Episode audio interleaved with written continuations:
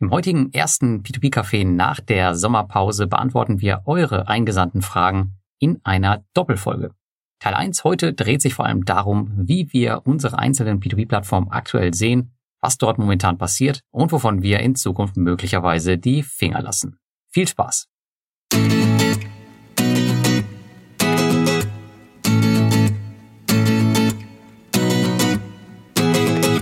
Willkommen zum P2P-Café unserer QA-Folge Nummer 53. Mit Fragen aus der Community und natürlich mit mir, Thomas Wutz, hallo, und Lars. Grüß dich, Lars. Hi, Thomas. Wusstest du eigentlich, dass sich der Esel immer zuerst nennt? Ja, wir fangen nochmal an.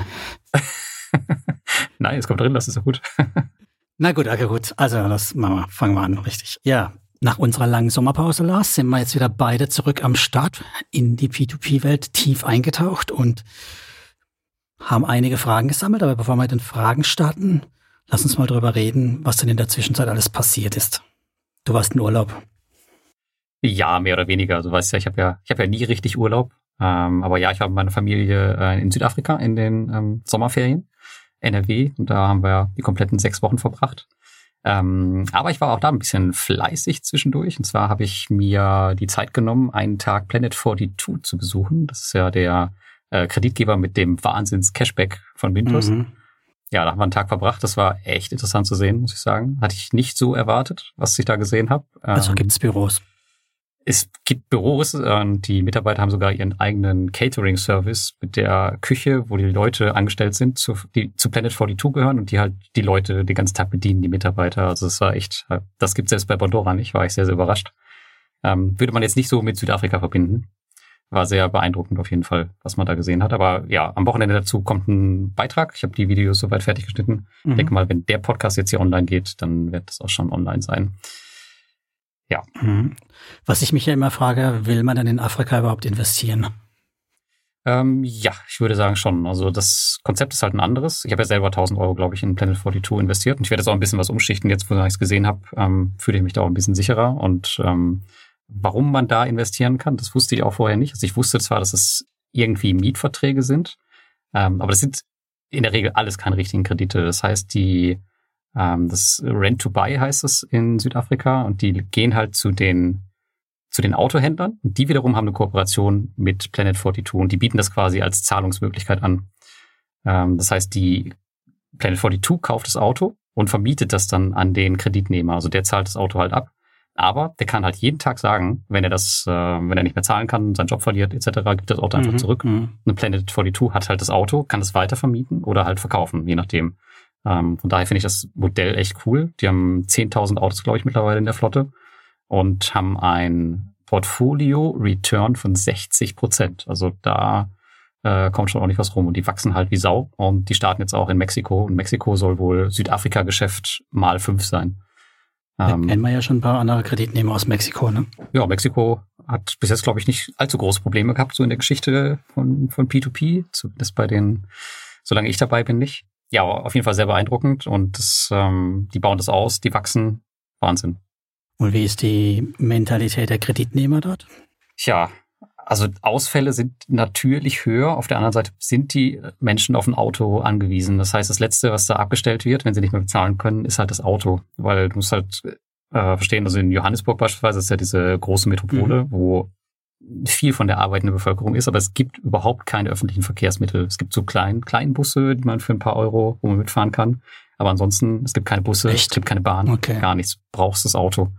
Und ja, ist, Johannesburg ist halt auch nicht klein, ja. Wenn du, wenn du 50 Kilometer irgendwie zur Arbeit fahren musst, dann brauchst du halt ein Auto.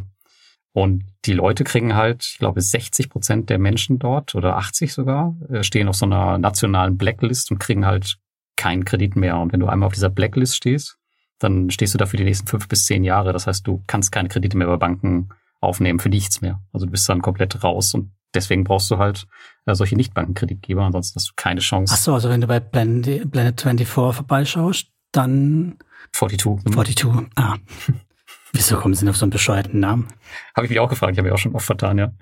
Also, ich meine, hier Immobilien Scout 24 kennt man ja, aber Immobilien Scout 42 sind, ja, sind das Nerds dort? 42 die Antwort auf alle Fragen, aber gut, genug abgeschweift. Aber heißt es dann, äh, wenn die auf der Blacklist stehen, kriegen sie trotzdem von Planet 42 einen Kredit? Okay. Mhm. Genau, die machen das wie Bondora, also die bauen ihre eigene Datenbank auf mit Kreditnehmerdaten. Und je älter das Geschäft halt ist und wird, desto größer ist diese Datenbank und darauf greifen die halt zurück. Das heißt, die haben ihre, ihr eigenes äh, Scoring und vertrauen jetzt nicht auf das nationale Scoring, äh, wobei sie das, glaube ich, auch mit einbeziehen, aber ähm, am Ende zählt ihr eigenes Scoring.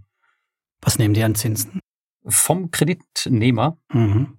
Ähm, ich weiß gar nicht, äh, ich glaube irgendwas um die 20 Prozent. Echt so wenig?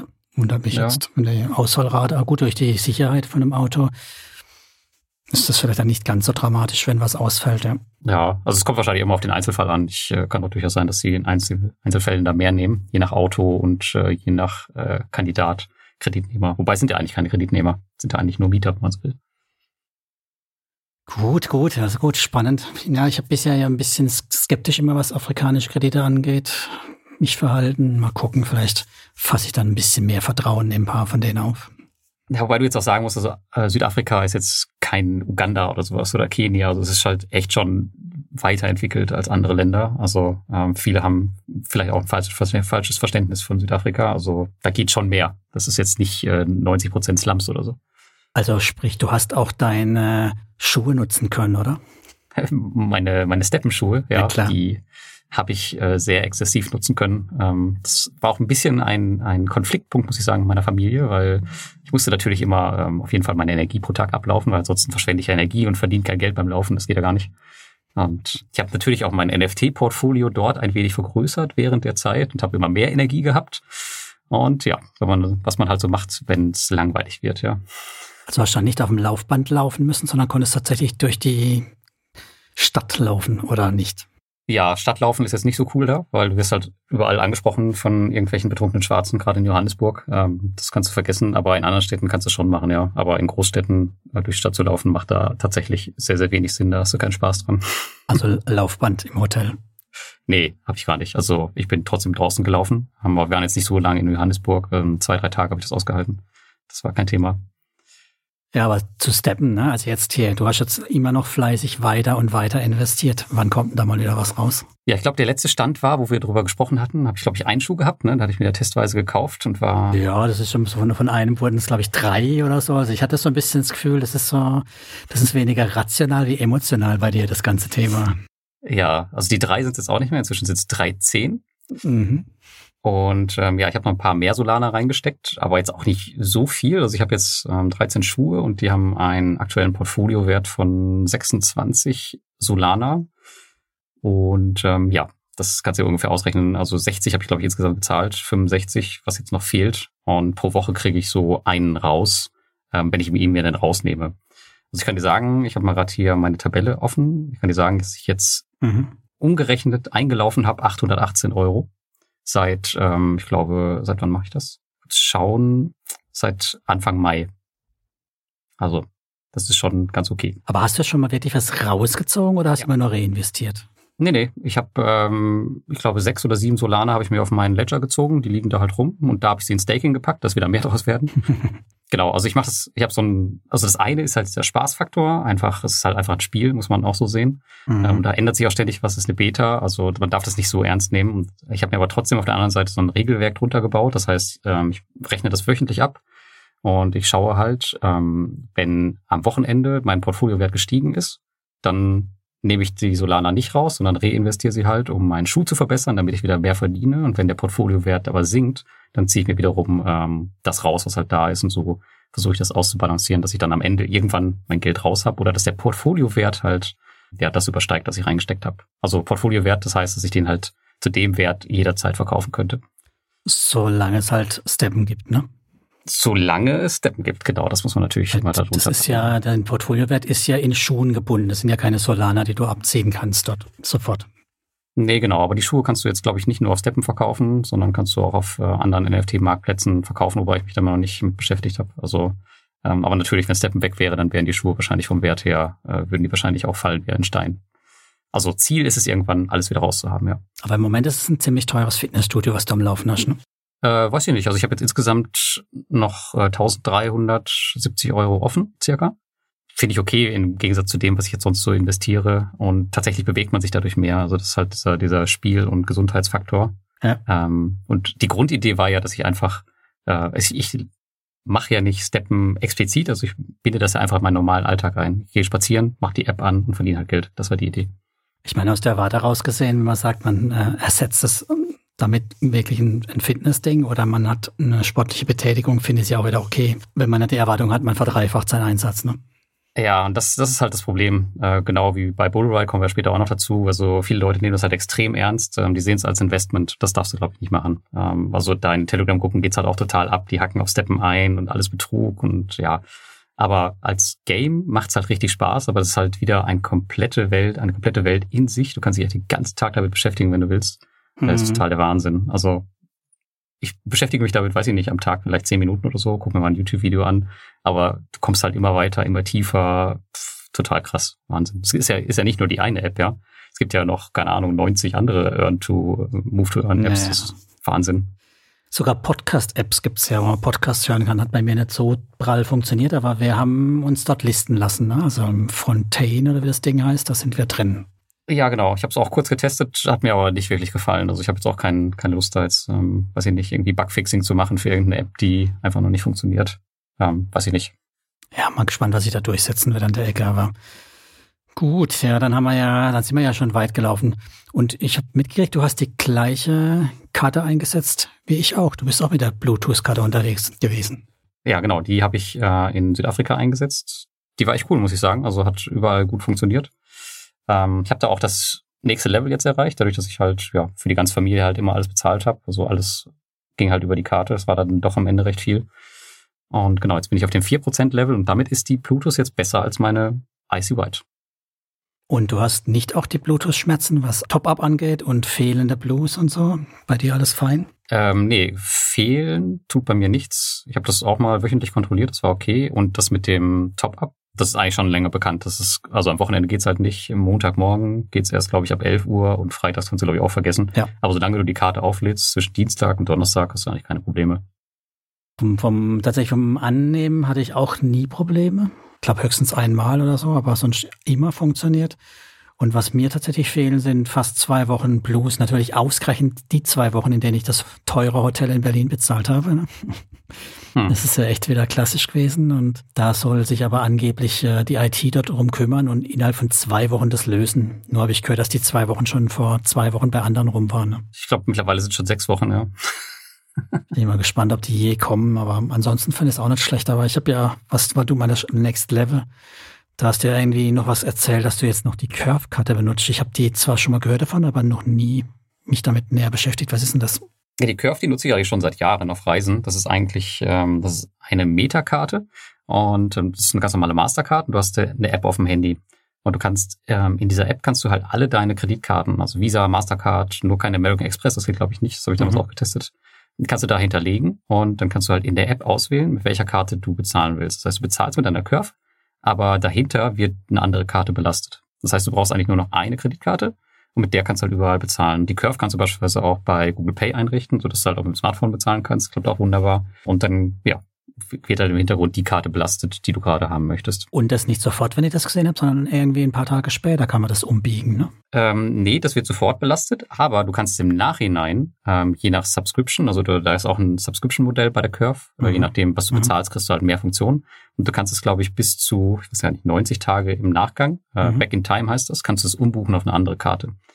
Äh, das ist ganz cool, wenn du halt über die falsche Karte angewählt hast, beispielsweise deine Businesskarte oder so, und dann musst du es aber auf die Privatkarte umbuchen, mhm, dann ist mhm. das mit Curve möglich. Geht aber jetzt, glaube ich, mit der Free-Version nicht mehr. Die haben das auch angepasst. Ähm, dafür brauchst du jetzt auch eine Bezahlversion. Ist aber auch kein Problem mit Bluetooth, weil die Curve Black ist nämlich da auch mit drin.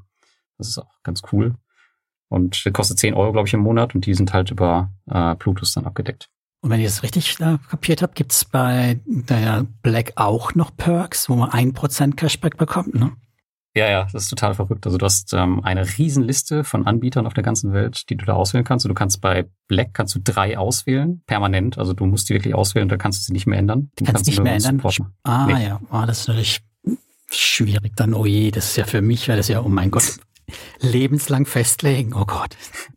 Du kannst das ändern lassen, glaube ich, über einen Support, aber du kannst das nicht ähm, endlos machen. Nicht ständig. Mhm. Nee, aber da sind echt interessante Sachen dabei, beispielsweise 1% Cashback bei Amazon, bei Booking.com habe ich jetzt genommen und auch Aldi. Das heißt, äh, und Aldi funktioniert halt auch in Kombination mit der Plutus. Das ist halt ganz interessant. Ähm, wenn ich da jetzt 4% habe und nochmal 1% über das äh, Cashback von der Curve, dann habe ich halt am Ende 5% plus die 10 Euro, die es ja dann auch nochmal über den Aldi-Perk gibt, wenn du den halt auch noch mit drin hast. Also das ist schon... Bald kriegst du noch Geld. Bald kriege ich noch Geld wieder, ja. Dann gehe ich mit meinem Bon zur, zur Kasse wie bei dem mit dem Leergutbon und kriege dann nochmal Geld wieder, ja. Ich habe auch gedacht, gehabt, hier Aldi, Lidl, Rossmann, ein Prozent jeweils, plus dann noch die Bluetooth-Karte hinten dranhängen, sind wir schon bei vier Prozent. Und dann bei, naja gut, bei Rossmann gibt es also noch so ein anderes Gutscheinkram. Ja, das könnte schon interessant sein, ja. Also die Karte ist halt echt super, wenn du viele Kreditkarten hast, ähm, dass du die halt einsparst dadurch. Und bei dem Cashback, das wird auch direkt als ähm, wieder verwertbar gebucht. Also du kriegst ja keine Coins oder sowas, sondern du hast eine virtuelle Karte in deinem Curve Wallet und das wird halt aufgeladen. Und du kannst halt sagen, okay, wenn das jetzt, wenn der Betrag, den ich bezahle, mhm. unter dem Betrag liegt, den ich als Cashback habe, dann wird halt direkt das Cashback abgebucht. So kannst du es halt direkt in die Bezahlung also einbinden. Sprich, dass du es nicht irgendwie ähm, immer wieder dran denken musst, das aufzuladen, nee, genau. sondern das läuft dann einfach automatisch irgendwann leer. Ja, das ist cool, das finde ich gut, weil das ist ja ein bisschen nervig bei Payback und sonstigem Gerümpel, dass man das anhäuft und dann wieder selber da was tun muss. Also sie haben echt tolle Funktionen. Du hast auch eine Funktion drin, ähm, wenn eine Karte beispielsweise nicht funktioniert, dass er dann direkt die nächste nimmt. Also da kannst du so bestimmte Funktionen einfach dir selbst programmieren. Das ist echt äh, cool gemacht mittlerweile. Ist echt eine Karte, die viel erleichtert. Also lohnt sich. Ja, ich sehe schon, ich bin schon, bin schon angefixt. Ne? Also hier, ich habe ja erst zwei Bluetooth-Perks, vielleicht muss ich mir dann noch einen dritten gönnen. Dann zahle ich zwar, kriege ich zwar nur noch fünf Euro raus am Ende, ne? weil die zehn Euro wären ja dann weg für, äh, für die Curve. Ah, war 10 Euro Aldi, 10 Euro Lidl noch. 15 Euro Kosten, bleiben 5 Euro übrig. Plus halt die netten Prozente. Ja, ja, weg ist immer so hart, wenn du das sagst. Ich meine, der, der, der Plutus-Coin, der ist ja auch gestiegen, ne? Steht, glaube ich, aktuell bei fast 10 Euro. Also, als ich angefangen ja, habe, war das 57. 10 Euro für die Curve sind ja definitiv weg. Die sind weg. Das, das ist ja, der Aldi-Einkauf, klar, den habe ich daheim, den esse ich dann, das ist fein. Aber Karte, die ist ja ein, Add-on, was ich eigentlich nicht hätte haben wollte, aber klar. Außerdem kann ja, man die ja auch jederzeit kündigen, oder? Wenn ich das richtig gesehen habe, kann man auch die wieder kündigen, ne? Die Curve, ja, genau, die kannst du monatlich kündigen. Du hast aber übrigens auch noch eine, ähm, ich glaube, Auslandskrankenversicherung dabei und noch irgendwie eine Ticket-Rücktrittsversicherung bei irgendwelchen, wenn du irgendwelche Events buchst, kannst du davon zurücktreten. Keine Ahnung. Top gekauft, genau. muss ich unterschreiben. ich schick dir noch meinen Affiliate-Link, kriegst du noch fünf Pfund. Alles Cashback. klar, was sonst? Ne? Alles andere hat mich jetzt gewundert, Lars. Gut, ja, wunderbar. Dann habe ich ja schon wieder neues Spielzeug bald demnächst. Aber apropos Spielzeug, ich habe ja auch ein paar Dinge äh, noch erlebt in unserem Urlaub, Lars. Oh ja, erzähl mal, was hast du denn so gemacht? Ja, ich habe mich, äh, ich würde fast sagen, gefreut. Oh. Nein, nicht wirklich gefreut, aber so ein bisschen, ein bisschen ja schon, als es äh, hieß, es gibt einen Streik bei Juicy Fields. Ja, stimmt. Juicy Fields ist ja explodiert. Ja, stimmt, da war was. Ja, die sind ja kollabiert. Ne? Also zur Erinnerung hier, Juicy Fields war die Bude, die so getan hat, als ob es Cannabispflanzen gäbe, in die man investieren kann und nach drei Monaten dann geerntet werden. Und man dann irgendwie, ich glaube, um die 30 Prozent dann an Rendite gemacht hat in dieser kurzen Zeit. Und ja, äh, das Ganze soll man dann bekommen haben, das Geld. Das hat ja auch eine lange Zeit funktioniert. Wir haben ja vor was ist jetzt schon ein Jahr oder noch länger her, da haben wir ja einen Podcast dazu gemacht zu dem Thema und wurden ja dann böse beschimpft und ja, jetzt hat's die endlich zerlegt. Ja, ich ging dann ja doch recht schnell. Ne? Ich hatte jetzt echt gedacht, die spielen das Spiel noch länger, aber ich war ganz überrascht, als es dann hieß, also als es als es im Chat hieß mit dem Streik, da war mir schon sofort klar, okay, das ja, ist das Ende. Also ja, so. ja ich meine, was, was sollen die auch noch groß? Die haben bestimmt das, wenn sie das gemacht haben, gescheit gemacht. Das heißt, die haben dann nur ein bisschen verschleiert, aber im Endeffekt müssen die das ja schon vorher richtig geplant haben, wie sie da rauskommen. Und dann ist es nur noch ein paar Nebelkerzen gezündet und fertig und dann waren die weg. Ja, ist ja immer das Gleiche, ne? Ja, ist immer das Gleiche, aber es ist halt krass, ne? Also es scheint jetzt nicht nur ein paar Millionen zu sein. Also manche fabulieren da sogar von, eventuell sind das Milliarden, was da betrogen wurden, weil es ja nicht nur in Deutschland lief, das lief ja Spanien, ach, weltweit lief das, glaube ich, das Ganze. Das ist echt heftig, ne? Und richtig große Nummer mit Ferraris vorgefahren, LKWs gemietet und so. Ja, aber das, du kannst davon ausgehen, dass es von Anfang an äh, komplett so geplant war. Die hatten die Ausstiegsszenario. Du merkst es ja auch in diesem Streik, wie es geplant war. Es war, glaube ich, Mitte der Woche und dann haben sie, glaube ich, noch versucht, auf bis Freitag zu strecken, haben gesagt, ja, dann funktionieren die Auszahlungen wieder. Komischerweise am Freitag ist dann nichts passiert. Klar, dann ist Wochenende ja. dazwischen. Immer das Gleiche. Also es ist echt. Ja, ja, klar. Das, von daher, ich bin da auch überzeugt, dass das nie als ernsthaftes Geschäftsmodell gedacht war. Wenn man die Zahlen angeguckt hat, hat man das ja auch sofort erkennen können. Aber ja, ich meine, was mich halt so ein bisschen aufgeregt hat, ist, dass jetzt schon wieder die Karawane weiterziehen will. Ne? Also werden schon wieder neue, nächsten sicheren Dinger gehandelt und hier reden die Leute davon, dass man ja Pech hatte bei dem Investment. Also nein, das war kein Pech beim Investment, das war einfach in ein Betrugsmodell investiert oder sich reinziehen gelassen. Und das hat nichts mit Pech und Glück zu tun. Also investieren ist was ganz anderes. Ja, gibt's ja schon, gibt's ja schon wirklich neue Scams ähm, im Cannabis-Bereich oder Wasserstoff oder was jetzt der, der neue Hype? Also ich glaube, im Cannabis-Bereich läuft's weiter. Die so Kryptofuzis sind aufgesprungen massiv. Also wenn man in diesen, das ist ja wirklich grob. Ich habe mich an den Foren rumgetrieben, weil ich einen Artikel von damals ja auch immer abgedatet habe mit dem, was gerade passiert ist. Und da gab's dann halt sofort irgendwie Leute einem anchatten, oh, was kann man nur tun wegen Juicy Fields, aber hey, ich habe noch eine andere Idee, kennst du schon Token XY und so. Und es ist unglaublich, also wie die Leute dann sofort aufspringen und ja, und war so, war so eine, eine echt eine bittere Erkenntnis, dass dann auch wirklich viele schon so, ah gut, dann gucke ich mir mal das an, vielleicht ist es ja interessant und ich kann da meinen Verlust wieder wettmachen. Ne? Ja, das ist natürlich echt hochgefährlich. Ja, aber das ist eine gute Idee. Lass uns doch einfach äh, das Cannabis auf die Blockchain bringen und dann rauchen wir einfach später die NFTs. ja, mit NFTs wird auch noch ein bitteres Erwachen geben, da bin ich mir auch ziemlich sicher an vielen Stellen. Ja, ich gehe auch davon aus bei Steppen, also, aber es halt, macht halt einfach Spaß. Aber das war echt super, die ist wirklich die Gefahr. Also auch bei, bei Juicy Fields war es ja so, dass es super funktioniert und das ist ja auch immer das Argument. Ähm, ich lese es auch ganz oft jetzt zuletzt erst wieder bei, äh, bei meinem letzten Video, dass es halt immer super funktioniert, äh, bis halt dieser Tag X kommt, wo es dann mhm, halt genau. auf einmal gar nicht mehr funktioniert. Ja. Komplett kollabiert, halt ja. Super gefährlich, ja.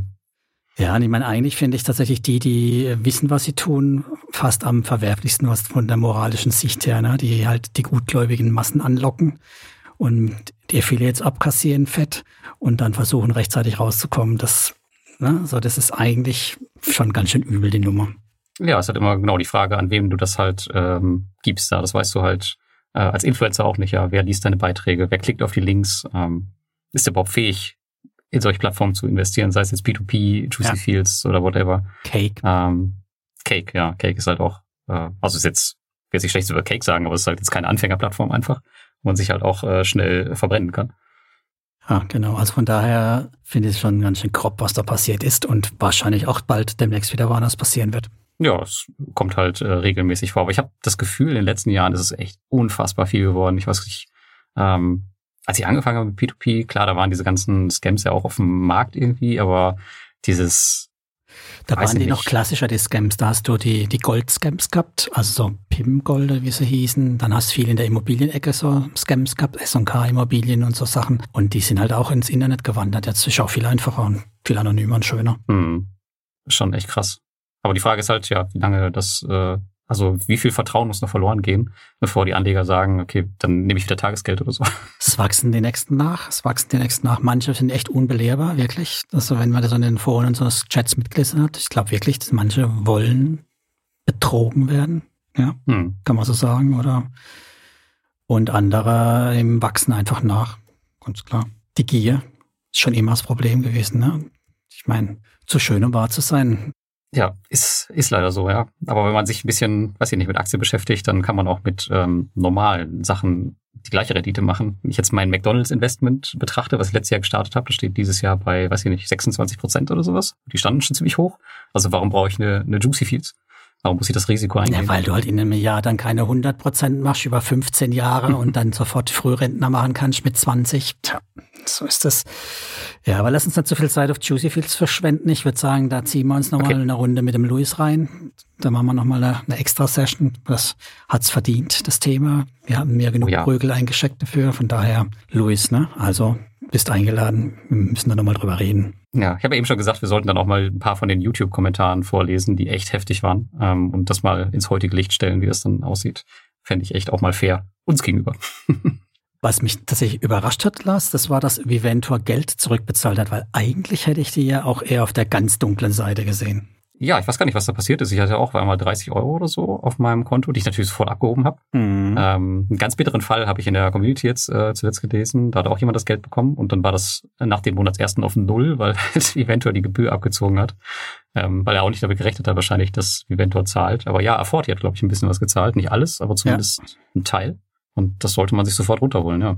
Deswegen wollte ich es auch nochmal erwähnen. Also hier draußen, wer noch auf Eventor Geld legen hat, schaut am besten kurz vor Monatsende immer mal wieder nach, ob nicht doch was zurückgekommen ist. Anscheinend versuchen die noch sowas wie zu arbeiten.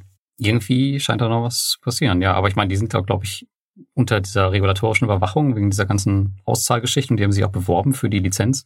Ich glaube mal, da hat schon jemand ein Auge drauf, dass es das jetzt irgendwie abgewickelt wird. Also die können das nicht ewig spielen ein Scam wird es mit Sicherheit jetzt äh, nicht sein. Also das wird irgendwie abgewickelt werden. Ja, aber schön grob, ne? Ein 1,50 Abhebegebühr oder halt am Ende des Monats 100 Euro Gebühr, glaube ich, war das irgendwie so. Ja. Ja, mein, was die andere Bude, wo noch hier ab und an mal tatsächlich Geld was rausgefallen ist, aber sehr selten war Lendi mit Doppel-N. Hm. Da gab es auch mal Geld dazwischen, aber da hat man auch jetzt schon eine Weile nichts mehr gehört. Also auch da zuckt's tatsächlich noch. Okay, ja, wenn wir gerade dabei sind, DoFinance hat auch gezahlt. Bei DoFinance sind äh, bei mir auch einige Autoinvests ausgelaufen, aber äh, oh Wunder hatten sie dann Zahlungsschwierigkeiten. Also die Auszahlungen hingen drei Wochen, was so ein bisschen darauf hinweist, okay, die Konten, die Investorengelder und die Firmengelder sind vielleicht doch nicht so getrennt, wie sie es vorgeben. Äh, ich will ihnen da nichts unterstellen, aber drei Wochen ist schon arg lang oder vier Wochen. Boah, jetzt haben wir eine ganz schön lange Vorgeplänkel geplant, weil eigentlich müssen wir jetzt in unsere Community-Fragen einsteigen. Sollen wir es durchziehen, die erste, den ersten Block? Weil wir haben ja schon im Vorgespräch gesagt, hey, das gibt heute eine Doppelfolge, die kriegt ja nicht alle auf einmal. Ja, genau. Wir haben uns auch viel zu erzählen, also das passt schon.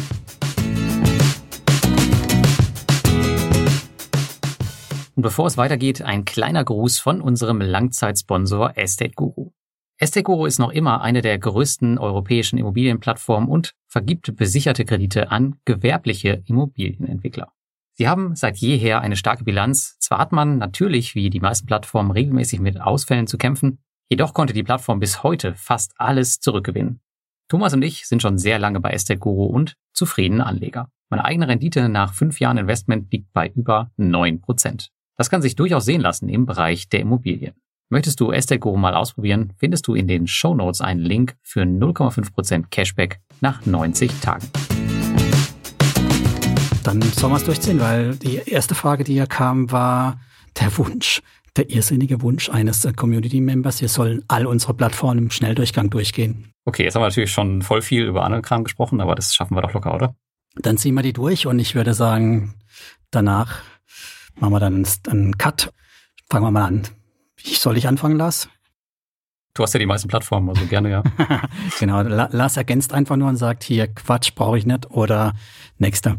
Also meine erste Plattform, die ich auf der draufstehen habe, die habe ich ja so ein bisschen als Twitter draufstehen, ein Teil für meine Imos, ein Teil ähm, als Kredit oder Portfolio im P2P-Bereich, ist Exporo. Da habe ich faktisch nur Bestandsobjekte, kaum Finanzierung. Die interessieren mich nicht, weil die Zinsen sind da unterirdisch. Ich überlege mir trotzdem an der Stelle bei Exporo, ob ich nicht ein bisschen was abbaue, weil die Bewirtschaftung oft nicht im Plan ist, so wie sie es angegeben haben. Ein paar sind tatsächlich ein bisschen über Plan, aber die meisten sind eher unterm Plan. Corona ist lang vorbei. Ja, überzeugt mich nicht mehr so ganz alles. Okay, ja, mich hat es von Anfang an nicht überzeugt, deswegen bin ich investiert. Ich bin bei Exporo raus. Da werde ich auch niemals einen Cent platzieren. Ah, das Bestandsthema, weißt du ja, ist ja schon so was stetiger Cashflow und dann am Schluss die Wertsteigerung, aber ist nicht so richtig prall bisher dort. Ja. Gut, abhaken. Nächste. Also nächsten, das ist Estate Guru. Ja, bei Estate Guru ähm, läuft seit eh und je bei mir. Ähm, da wird aber aktuell auch nur reinvestiert. Oder wenn man freier Euro, wenn er da ist, dann überweise ich den dahin, weil mein P2P-Portfolio jetzt beim letzten Quartalsbericht einfach schon zu groß war. Deswegen habe ich bei den meisten Plattformen einfach ähm, die neue Investments eingestellt. Weil ich glaube, aktuell 177 Projekte und äh, zehn davon sind derzeit in Einholung. Also Default ähm, bei dir. Ja, genau. Mhm. Finde ich okay. Also von dem Cashflow, was ich sehe, was da monatlich bei rumkommt, ähm, der Stand des Portfolios ansteigt, bin ich seit eh und je zufrieden mit. Also ist halt wie ein großer Fonds. Ich gucke da jetzt nicht viel nach. Ich wähle auch mhm. keine Immobilien aus. Läuft. Ich reinvestiere tatsächlich noch ein bisschen bei, äh, reinvestiere natürlich auch, also ich stock noch ein bisschen auf, wollte ich sagen, bei Estate Guru. Ganz wenig, ganz leicht, weil ich halt auch schon 136 Projekte habe. Mein XIA ist super stabil über die letzten Jahre. Also ich bin bei 8,9, also knapp 9 Prozent. Ähm, und über die Defaults und was da dahinter stecken könnte, reden wir eh noch später, weil das wollten unsere Hörer, Leser genauer wissen. Mhm, okay, ja, ist auf jeden Fall auch eine spannende Diskussion. Dann meine ja, klassische P2P-Plattform, die du definitiv nicht hast, die ich noch im Portfolio habe, ist Omara. Da muss ich mich aktuell tatsächlich immer wieder einbremsen, nicht weiter zu investieren. Ich habe da fast 500 Kredite, die möchte ich eigentlich auch noch dieses Jahr voll machen. Allerdings nehmen die Ausfälle leicht zu. Der, den Zinssatz muss man zwischendurch mal senken, um neue Kredite zu bekommen. Und man hat so das Gefühl, oder wenn man die Zahlen so anguckt, das ist ja immer schwierig, so man hat da eine Monatsübersicht, da nehmen aber die Zahlungsmoralen könnte da abnehmen, wenn man die ähm, Lates quasi vergleicht zu den Vormonaten. Mhm. Warum ich da reinvestiere, ist, weil halt mein Xier bei gut 15 Prozent liegt und mit wirklich nur leicht fallender Tendenz. Und das ist halt für echtes P2P, finde ich schon ganz, ganz ordentlich. Also ist auch recht stabil, das Ganze. Das ist krass, ja, wobei du bei Neofinance wahrscheinlich mehr bekommst, oder? Nee, ich habe unterm Strich nie mehr geredet. Ich bin bei Neofinance, glaube ich, bei 12, 13, ich weiß gar nicht, ob ich es aufgeschrieben okay. habe. Also da habe ich die 15 nicht geschafft. Also die 15 auf, auf, lange, auf lange Sicht ist das auch, ne? Also nicht nur ja. Momentaufnahme. Okay. Ja, ich bin da nicht investiert. Also ich wollte mich mal registrieren wegen meinem Rating, weil ich ein bisschen was checken wollte, aber ich habe da irgendwie die Verifizierungs-SMS nicht bekommen und nach fünf Minuten habe ich es dann auch gelassen, keine Lust mehr.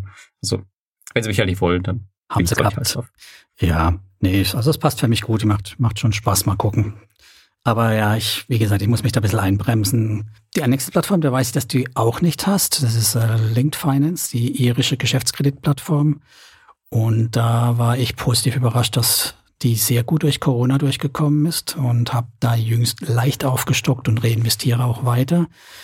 Tja, der Xier ist natürlich nicht gerade berauschend mit 7,4 Prozent, wird auch in jüngster Zeit, wenn man so die letzte Jahr anguckt, auch eher schlechter als besser.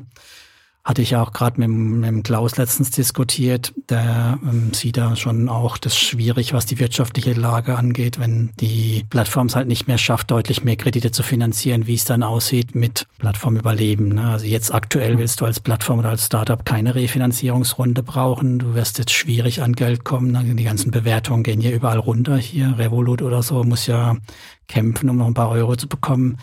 Dann ist es Frage, ob halt Linked Finance irgendwie einen Kredit platzieren kann. Ich sehe es nicht ganz so kritisch, weil Linked Finance ja das Modell hat, dass wenn die Zinsen kassieren, dass du immer einen kleinen Betrag abgezogen kriegst. Also die profitieren davon, wenn die Krediten immer pünktlich zurückzahlen. Und wenn die zurückzahlen, kriegen die quasi ihren Obolus. Also die kriegen nicht nur beim Verkauf des Kredites einen, einen Obolus, sondern die kriegen auch beim Eintreiben. Also das heißt, die haben einen stetigen Cashflow auch unterm Jahr. Und daher ja, lasse ich das auf jeden Fall weiterlaufen. Ob ich es jetzt massiv aufstocke, weiß ich gar nicht. Aber ein bisschen okay. sehe ich es nicht kritisch, ja. Na, reizt mich jetzt bei den Ergebnissen nicht sonderlich. Ich hatte ja auch schon meine Erfahrungen in Irland mit Flender und das hat auch nicht gut funktioniert. Flender ist eine Vollkatastrophe im Vergleich. Da werde ich mit ja, ein paar Prozent Minus tatsächlich auch rauskommen unterm Strich. So, das hat nicht geklappt, das komplett loszukriegen ohne Verluste. Ja, bei mir auch ganz knapp Minus. War mehr so eine ähm, ja, Geldkonservierung, aber mit Sicherheit kein Geld verdienen. Ja, genau. Nicht mal das. Aber die nächste Plattform, Lars, da bist du doch, oder? Investiert. Ähm, Ländermarket, nee, ja, nur testweise. Also ich habe da ein paar Euro liegen. Ähm, ich finde es ganz cool, klar, die Renditen sind toll und die machen ja auch richtig Marketing. Das Wachstum ist auch enorm, wenn man sich das mal, das Volumen anschaut der letzten Monate, ist schon krass. Und ähm, Cashback. Aber, Jetzt kommt zwei Prozent Cashback.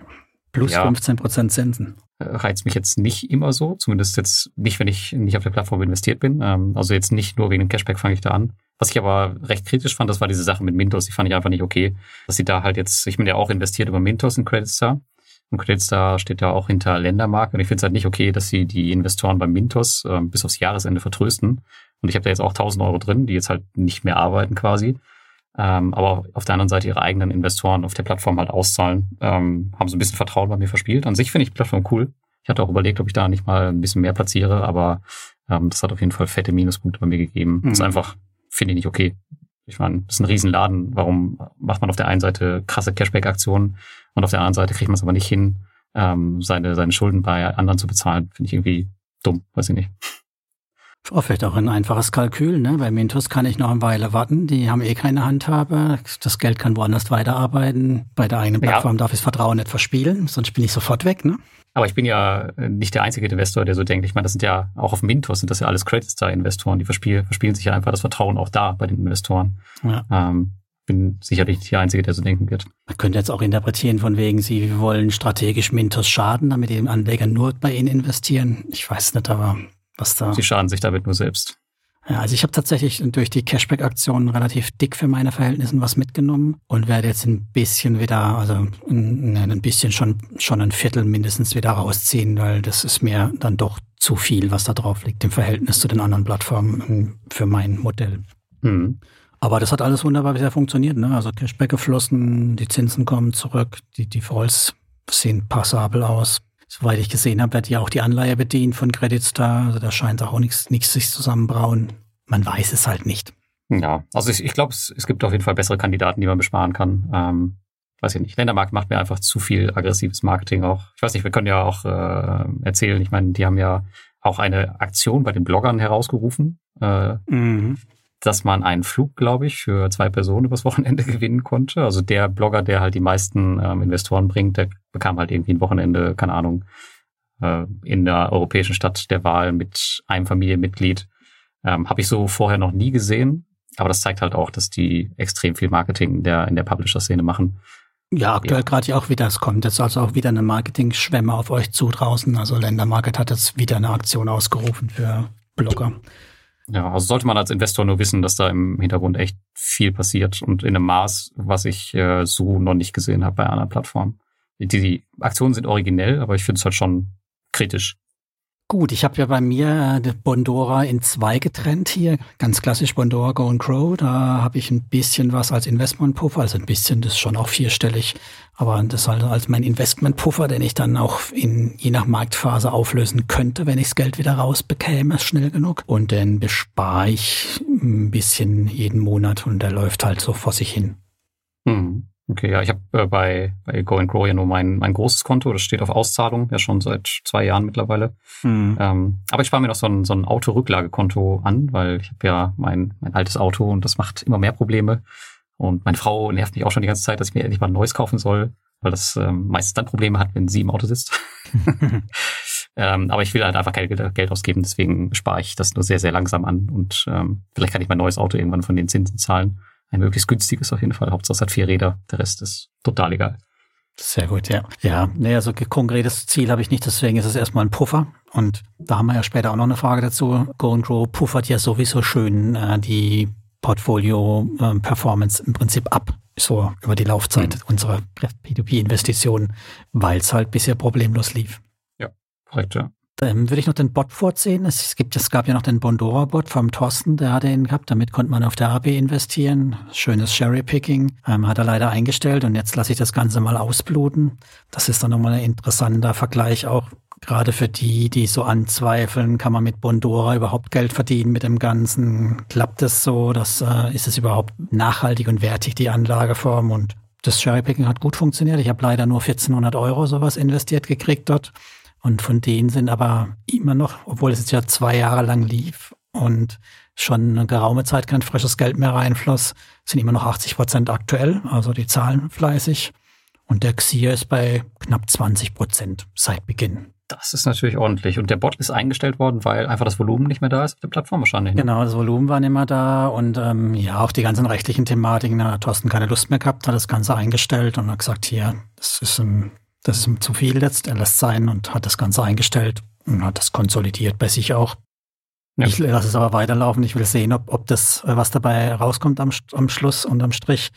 Um, die, der Xia fällt jetzt auch. Der, der ist jetzt so, wenn man so ein Jahr betrachtet, ist nur noch 19 Prozent. Aber ich erwarte unterm Strich dann trotzdem, dass da eine ganz gute Rendite rauskam bei allem. Hm.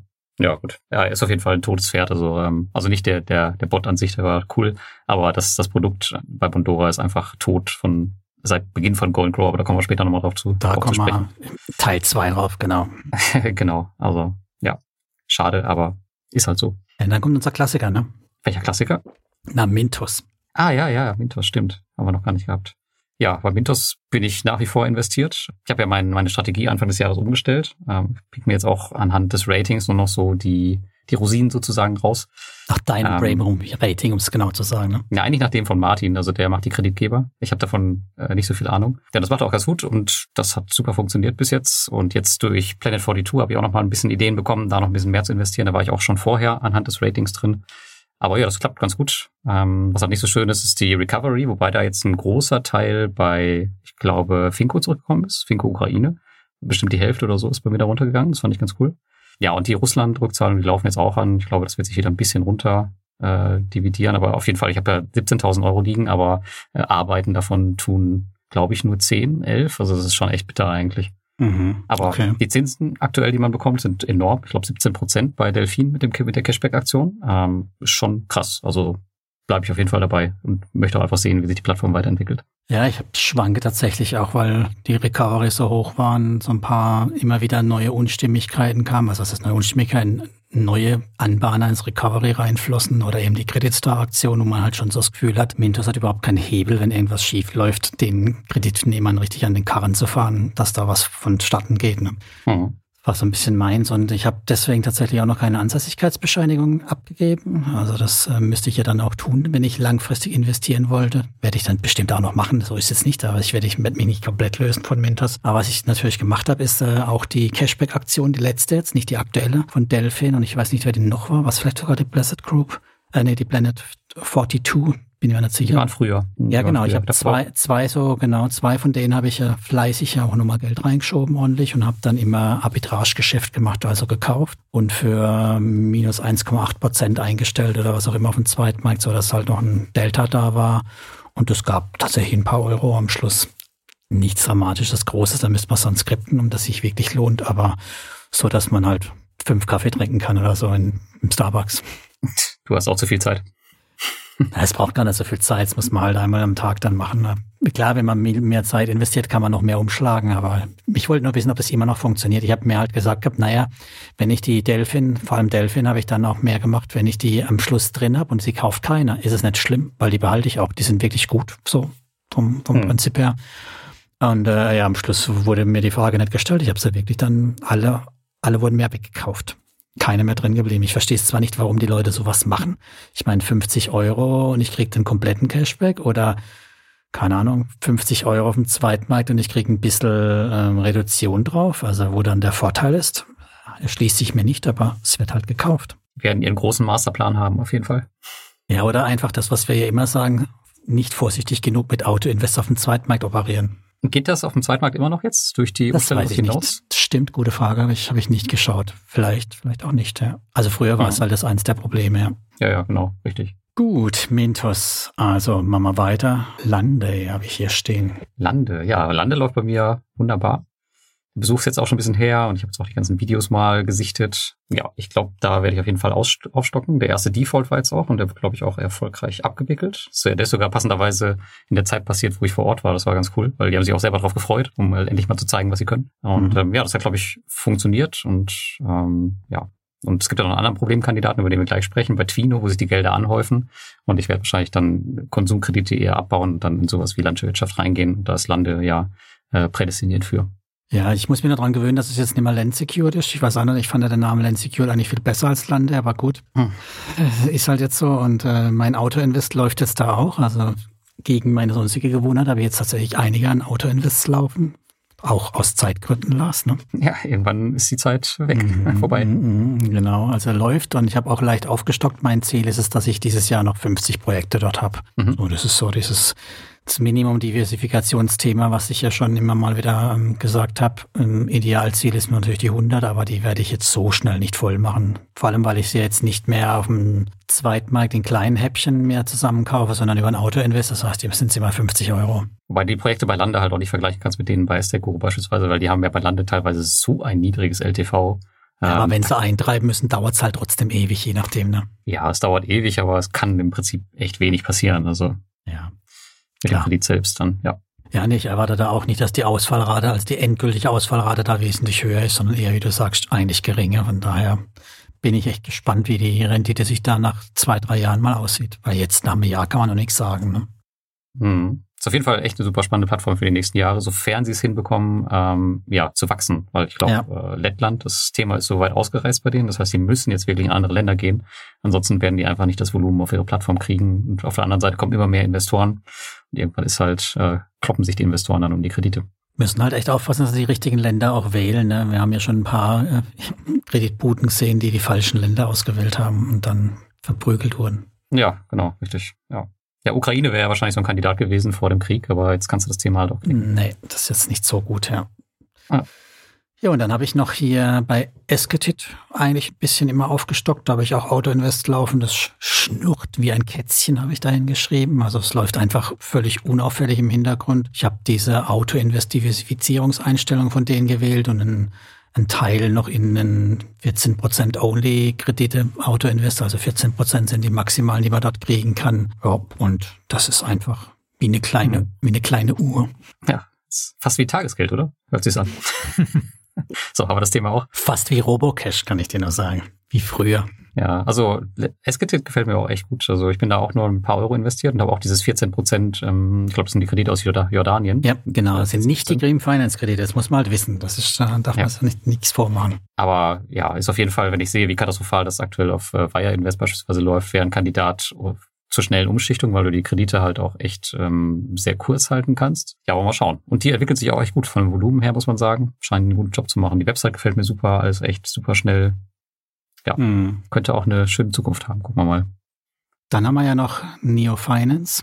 Ja, stimmt. Neo Finance, ja, das ist bei mir ja nur so, ein, äh, so, ein, so eine Nebenher-Plattform. Aber die hat sich auch entwickelt. Ich habe da ja anfangs mal angefangen mit diesem Provision Fund, das hat nicht funktioniert. Und seit ich jetzt meine Strategie mhm. gefunden habe, ich habe jetzt einen ähm, Autoinvest laufen, auch auf die zwei, drei besten Bonitäten. Das pendelt sich jetzt ein, die Rendite bei irgendwie sieben, acht Prozent. Also ich habe ein bisschen weniger als du wahrscheinlich. Ja.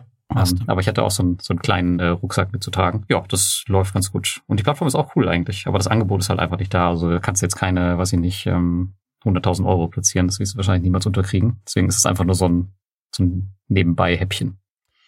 Ja, ich vor allem, ich habe mir vom Ömer, kennen wir ja, war auch mal hier ne, mit seinen Hunderten von P2P-Plattformen. Ah ja, Ömer, ich erinnere mich. Ja, vom Ömer habe ich mir mal äh, hier seine Auto-Invest-Strategie abgeguckt vor Jahren. Und die ist so, schnäkig eingestellt, sage ich mal, dass man da wirklich nur ein Kredit im Monat mehr oder weniger picken kann. Und seitdem habe ich dann auch nichts mehr dran gedreht, weil die pickt ja dann gut, die Kredite. Also Rendite von mir ist größer 12 Prozent. Nur ich krieg da halt eigentlich kein Geld unter. Also das heißt, ich kann ja. ein bisschen reinvestieren und der Rest ziehe ich dann immer mal wieder sogar was ab, weil sie haben ja dann auch das geändert, dass die Mindestinvestitionsgröße nicht mehr 10, sondern 20 Euro sind. Und ähm, dann habe ich einfach das gedacht, komm, ich lasse das, wie es ist, ich fasse nichts mehr an, ich lasse es laufen, solange da noch was reinvestiert wird, immer mal wieder. Passt das für mich? Groß aufstocken hat's mir, hat mir Omara eben besser gefallen, muss ich sagen. Also da erschien mir die, die Rendite stabiler zu sein als bei Neofinance. Hm. Ich glaube, die A-Plus-Kredite bei Neofinance, die komplett abgesichert sind im Buyback, die haben sogar 50 Euro bei ihnen. Also mhm. sind nochmal höher. Ähm, was, in was für Kredite investierst du da? Kannst du die Strategie preisgeben oder ist das äh, Copyright bei Ömer?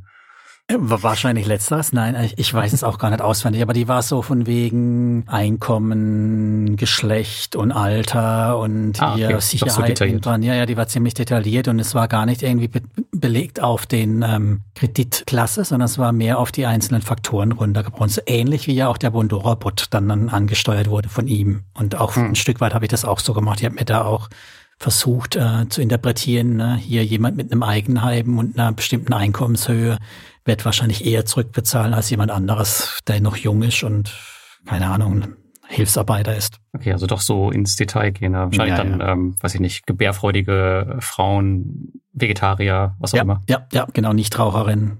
Volles Programm. Okay. Nichtraucher. Wollen wir auch in der nächsten Plattform, ne?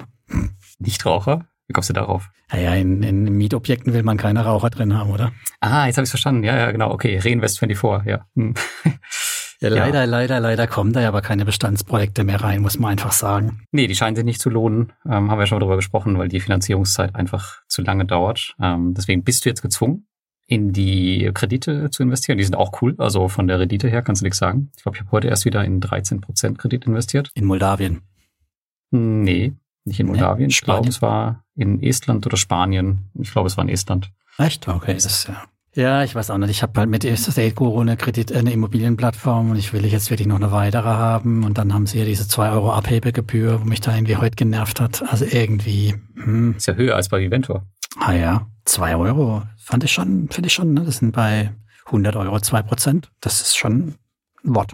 Ja, das ähm, ist ja auch, sind sie auch die einzigen so mit, oder? Die so eine hohe Gebühr haben. Ja. Das ist äh, ja. echt top. Wahnsinn, ja. Das ist mir auffallen. Aber sonst, ja, ich meine, die, die Immobilienprojekte, wo sie sonst hatten, die liefen ja alle gut.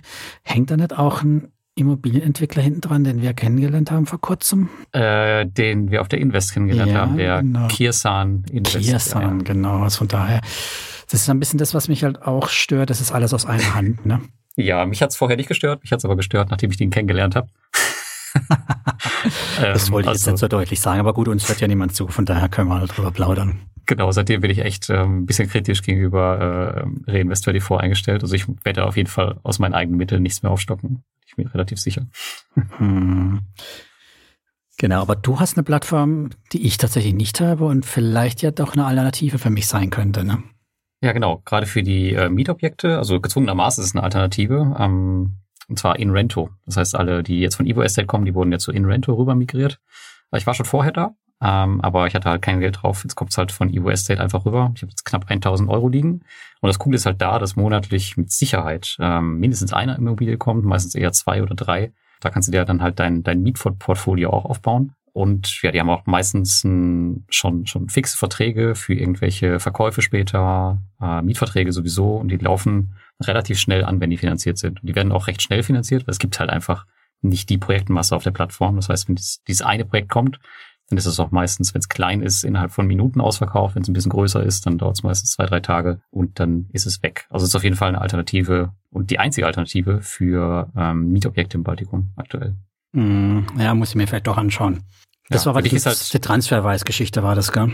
Äh, nee, Paysera oder MangoPay. MangoPay. Kannst du beides nutzen. Und du hast den Nachteil, also Evo Estate Investoren, die haben 100 Euro ähm, Buy-in, aber du hättest 500 Euro, wenn du noch nicht bei Evo Estate vorher warst. Hm, hm, okay.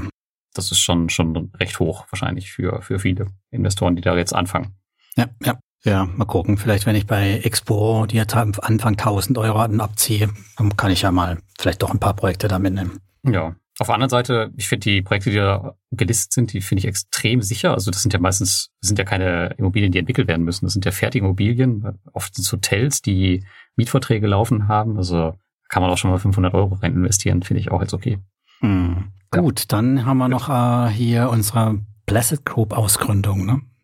Ja, kommt mir eigentlich von diesen Ausgründungen von allen, neben Esketit ist sie mir am sympathischen. Das ist ja auch die, wo ich damals eingestiegen bin und Mhm. läuft seitdem auch völlig unspektakulär. Also man erreicht da jetzt keine 15, 16 Prozent Rendite, aber ich habe, glaube ich, meinen Autoinvest gerade auf 9 oder 10 laufen. Das funktioniert ganz gut. Ähm, habe jetzt bald 6.000 Euro da liegen und wenn ich dann halt auch diese 100 Euro im Monat voll habe, dann werde ich auch einfach die Zinsen abziehen und das dann nicht weiter aufbauen. Hm. Äh, so der Plan, ja. Ja, tatsächlich schreckt mich das auch ein bisschen ab mit den niederen Zinsen. Da würde ich da auch noch ein bisschen mehr aufstocken, aber so vom, vom Laufen lassen ist es auch entspannt. Und ich meine, die 19 Prozent müssen wir ja auch sagen, die haben wir ja erst jetzt wieder gesehen. Vorher hatten wir ja auch eine Zeit mit sieben oder mit sechs Prozent sogar. Sieben, sechs, acht Prozent. Ne? Ja, aber das ist halt die Placid Group, die dahinter ist, ja. Also die ist halt, äh, ich glaube, älter als Pandora, also ähm, neun bis zehn Prozent für so einen Track Record, äh, finde ich schon, schon okay, wenn das, wenn die ihren Job gut machen. Genau, also von daher bleiben wir dabei, Stock im auf. Genau, dann kommen wir zum, äh, zu unserem nächsten Marktplatz, das ist äh, Income. Ähm, ja, Income bin ich echt happy mit, muss ich sagen. Ähm, entwickelt sich immer mehr so ein bisschen zu meiner Mintos-Alternative, werde ich mit Sicherheit in Zukunft auch weiter aufstocken. Ähm, vor allem auch zu sehen, oder ich fordere es ja auch heraus, ich bin überall investiert, auch den ersten Ausfall mal mitzunehmen, um zu schauen, ob das dann wirklich so funktioniert mit, den, mit dem Sicherheitskonzept. Und was ich jetzt gelesen habe, es gibt ja diese Seite p2pmarketdata.com, ist ja sowas wie CoinMarketCap für P2P-Kredite, wo man halt schauen kann, wie das Volumen der Plattform ist. Und äh, die haben, die machen monatlich immer so einen Bericht über die Branche und da hatten sie ähm, festgestellt, dass Income tatsächlich die am schnellsten wachsende P2P-Plattform des ähm, letzten Jahres ist. Also von äh, Juli zurück äh, bis zum letzten Jahr. Und das ist schon, Mhm. schon beachtlich, äh, was sie da aufgefahren haben. Die haben jetzt auch schon eine Bank an Kreditgebern und ja, werden auch weitermachen. Aber die haben jetzt ihr Funding abgebrochen und, glaube ich, so ein bisschen das Wachstum zurückgefahren. Aufgrund der aktuellen Situation halt weltweit. Also du weißt aber nicht genau, warum sie das Funding abgebrochen haben, oder? Doch, doch, die, die, der Wortlaut ähm, in der Mail war schon so, dass sie aufgrund der aktuellen wirtschaftlichen Situation ähm, das Funding ähm, nicht durchführen werden. Kein billiges Geld mehr da ist, ja. Ja, also das war sicher auch keine ein, äh, einfache Entscheidung, weil die haben ja echt viel aufgefahren dafür, super professionell alles, auch das Video mhm. produziert, den Pitch und was auch immer. Ähm, das war sicherlich ähm, nicht einfach so eine Entscheidung, die sie aus dem Bauch heraus getroffen haben. Ja, also ich habe die auch ähm, im Vollautomatik-Modus laufen, stockt tatsächlich auch noch ein bisschen auf, aber ich würde auch gern mal sehen, wie sie mit ihrem Konzept äh, zurande kommen. Das ist äh, ganz spannend. Auch bei der nächsten Plattform kommen wir nämlich dazu. Die haben ja auch Kredite von Yuancho Tipresta, die bei Bonster nämlich schon über die 60 Tage laufen. Ah, okay. Vielleicht, vielleicht, vielleicht haben wir ja da noch bald den Fall bei Income. Ja, wobei die Verträge ja wahrscheinlich unterschiedlich sind, das muss ja erstmal nichts heißen. Ähm, ja, klar. Ja, Sehen wir ja bei Credit Star und Mentos gerade. Von daher. Aber das wäre sowas, wo ich sage, dann würde ich noch mehr Vertrauen in die Plattform ähm, fassen, wenn man halt mal sieht, dass sie haben einen Ausfall und sie haben den gehandelt, sie haben ihn, was weiß ich, mit, ja, mit vertretbarem Ablaufzeit, also mit vertretbaren Verzögerungen auch hinbekommen und nicht irgendwie jahrelang vor sich hingelaufen. Ja. Ist, das, ist, das, nicht der Kreditgeber, der neue aus Kolumbien? Ja, kann gut sein. Ich habe gar nicht geguckt jetzt der, aber ich glaube, ja, das kann sein, ja würde mich ja echt wundern, wenn der direkt in die Pleite wandert. Da hätten sie ja echt äh, auch Mist gebaut, dann vielleicht bei der Due Diligence. Aber wir können ja gleich über Bonster reden. Das ist ja eins der Probleme von Bonster, ne? Lars. Das, das Problem von Bonster ist, dass sie einfach nichts sagen.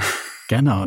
Wir haben diesen Kreditgeber hier in größer 60 Tage bei mir drin stehen und ich habe keine Mail dazu gefunden. Ich habe keinen Eintrag in dem Kreditsheet von dem Ding gefunden. Ich weiß überhaupt nicht, warum der jetzt größer 60 Tage ist und ich habe echt keinen Bock, den Support da wegen anzuschreiben. Ja, ist echt schade bei Bonster, aber ich habe echt ein gutes Verhältnis zu denen, muss ich sagen, zu dem Team auch schon, jetzt ähm, auch mit dem mhm. neuen CEO. Und ich habe denen auch schon so oft gesagt, wenn irgendwas auf der Plattform ist, dann sagt es doch bitte einfach auch ähm, mit diesen polnischen Krediten, die da immer noch drin hängen auf Late, äh, die schon lange ausgefallen sind.